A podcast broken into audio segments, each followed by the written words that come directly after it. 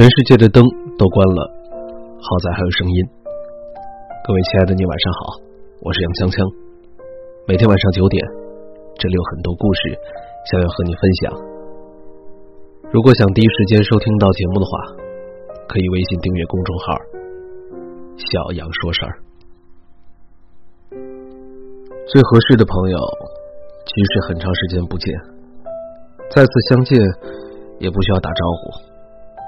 坐下来，便能撸起袖子，一边吃火锅，一边说以前的故事，仿佛不过是昨天一样。最好的友情是各自忙碌，又互相牵挂，不用刻意的想起，因为从未忘记。我一直坚信这样一句话：朋友不需要很多。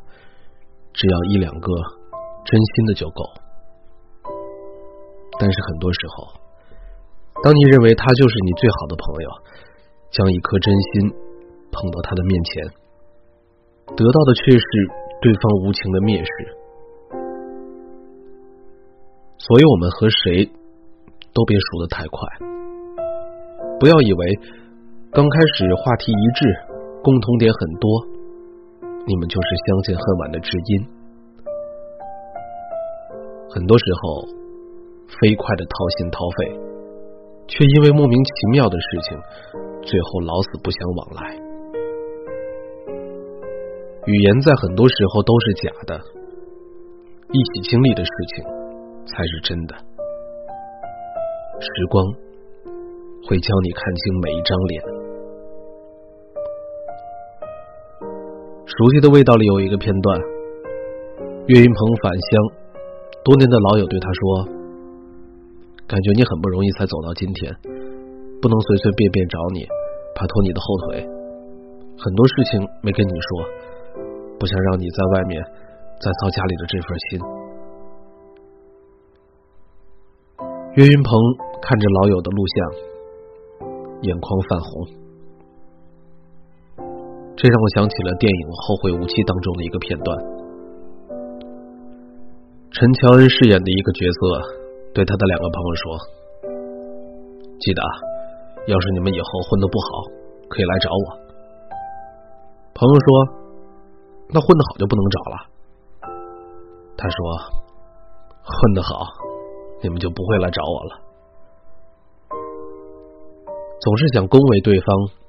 给对方戴高帽子的不是友情，嘴上嫌弃，但是心里亲密才是友情。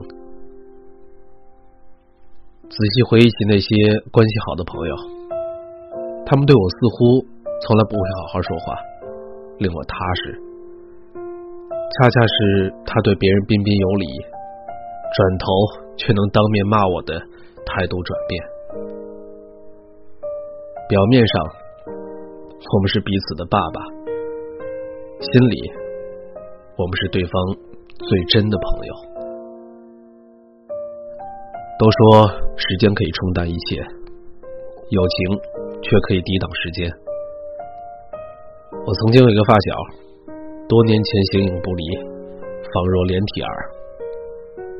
后来他去了另一个城市工作，在那儿结婚生子。所以我们的联系就越来越少了。可无论什么时候，只要他回来，我这里就有他的位置。有一年回来，他喝的大醉，吐的跟孙子似的。吐完之后，就在大街上拉着路人唱歌。我是又推又拉，一路把他给拖回家里，换掉了弄脏的衣服，把他扶到了床上。醒来的时候，他也愣了，说：“还是你家这张床，哎，还有这个窗户、天花板，我还以为又回到了刚毕业的时候呢。”最好的友情是各自忙碌又相互牵挂，不需要像拉客户一样考虑今天给这个打了电话，明天该给另一个人打，掏出小本子，一个一个的画上勾。一切都是自然而然的，坐下来便能谈笑风生，沉默了也不会感觉到尴尬。它就像周围的空气一样，存在却不给人压迫感，重要却不喧宾夺主。你不用特意去注意它，费尽心机的留住它，它就在那儿，不来也不去。彼此为了生活奔波着，不用特意为他分神，这份稳定便是友谊的价值。不联系，不代表不牵挂；不问候，不代表不走心。从来未曾忘记，又何须刻意说起呢？